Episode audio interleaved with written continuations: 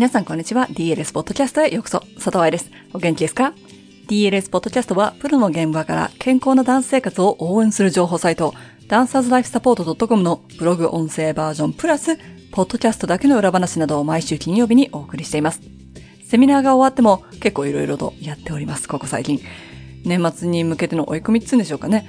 この前の土曜日は愛さんとティータイムだったし、10月から YouTube で教師用エクササイズシリーズをアップしております。そして今週の日曜日、10月11日は、エモーショナルトレーニングの水井ひろ子さんのイベント、みんなでエモローのゲスト出演があり、表現力についてお話ししていきます。そっちは誰でも、バレエ歴も年齢も関係なく受講できるので、気になる人はネットで水井ひろ子エモーショナルトレーニングと調べて、彼女のブログから詳細をチェックしてくださいね。今日のポッドキャストは表現力の話でもなく、長座で背中が丸まってしまう生徒のお話。出番で背中が丸まるからという理由で、長座ストレッチをしている人も多いと思ったので、テクニック分析の一部としてご紹介しますね。では、本文です。長座で腰が丸まってしまう。ちびっこのバレエレッスン。まずは床に座って、つま先をポンとフレックスの練習をしましょう。などこちゃん、背中を丸めないで。何度言われても背中が丸まってしまうおちびダンサー。何をしたら良いでしょうかこの質問は2015年に教師のためのバレエ解剖講座を始めてからインストライブをやり始めた2020年2月までバレエの先生からコンスタントに聞かれる質問です。長い答え、しかも折の合い発動警報付きになってしまうので、セミナー会場やライブでお話ししていたんだけれども、あまりにもこの手の質問が多いのでブログにまとめます。そもそも、おちびたちになんで長座をさせるのでしょうかそれに答えられないバレエの先生は長座エクササイズ系をすべてやめましょう。わからないものは指導できませんから。バレエではお背中を伸ばさなければいけないからです。ハムストリングスの柔軟性が大事だからです。出番で背中が丸まらないように指導したいからです。このような答えが出た人は3歩前に進み2歩戻ります。バレエでお背中を伸ばす練習です。でもそれって座って練習するものですか？立つことによってバーとの距離を勉強できます。自分の重心を感じることができます。2本の足に同じだけ体重を乗せるんだよという練習ができます。電車の中で立ってる方が疲れますよね。座ってる人がバッグの口を閉めて携帯をポケットにしまったら、その席が開くから狙わなくっちゃと目の端で確認していませんか？そう、立つって疲れるんです。つまりエクササイズになるんです。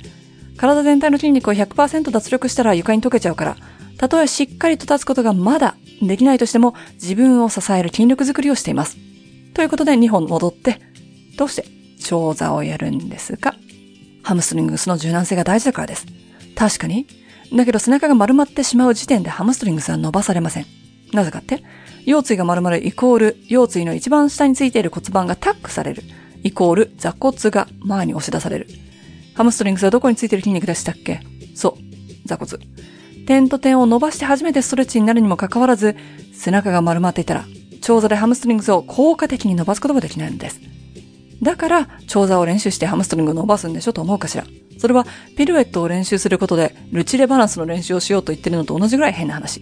確かに、ピルエットで回転するためには、ルチレで回転をしている間バランスを取らなければいけない。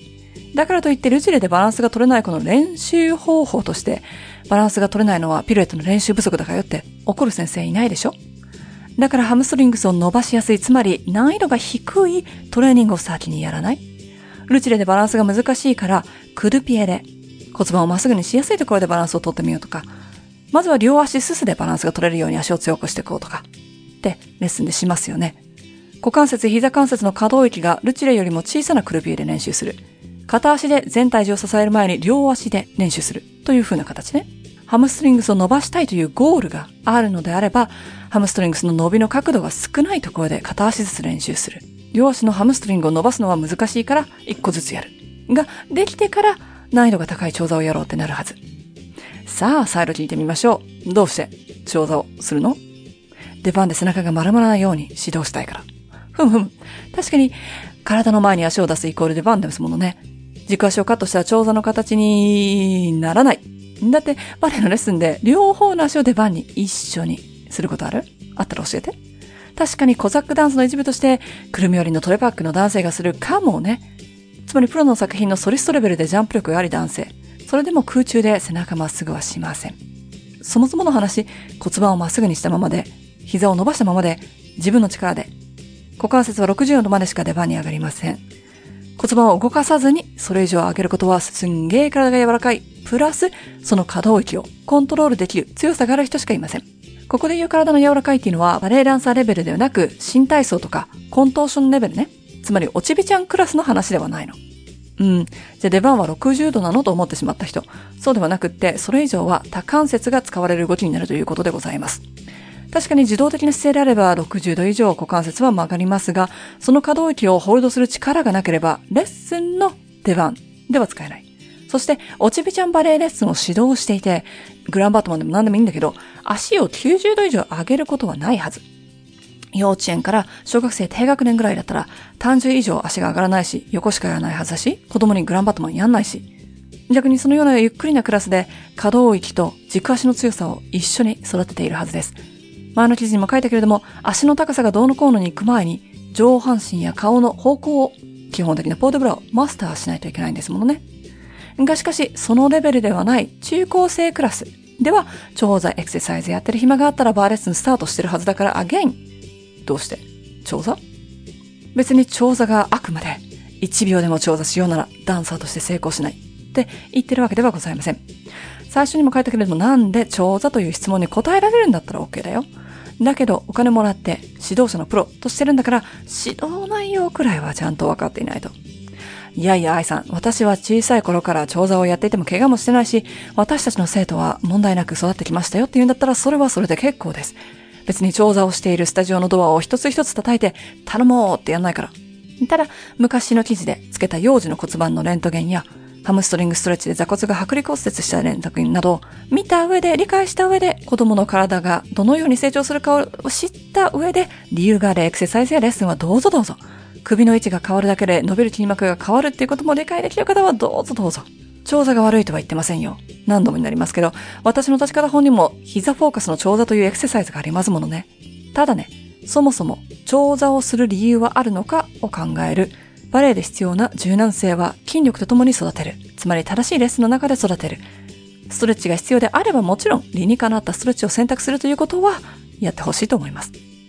今まで出番で背中が丸々から長座の練習をさせてたのに、という人はレッスンで出番の練習となるような振り付けをやってきてるか、自分のレッスンプランを再度見直してみてくださいね。もしかしたら指導の穴が見えるかもしれません。いかがでしたか？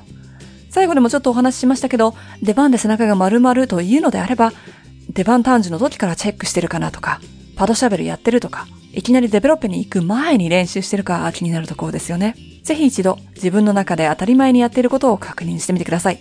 来週のポッドキャストでは、ポーデブラについてお話ししていきましょう。ハッピーランシング、佐藤愛でした。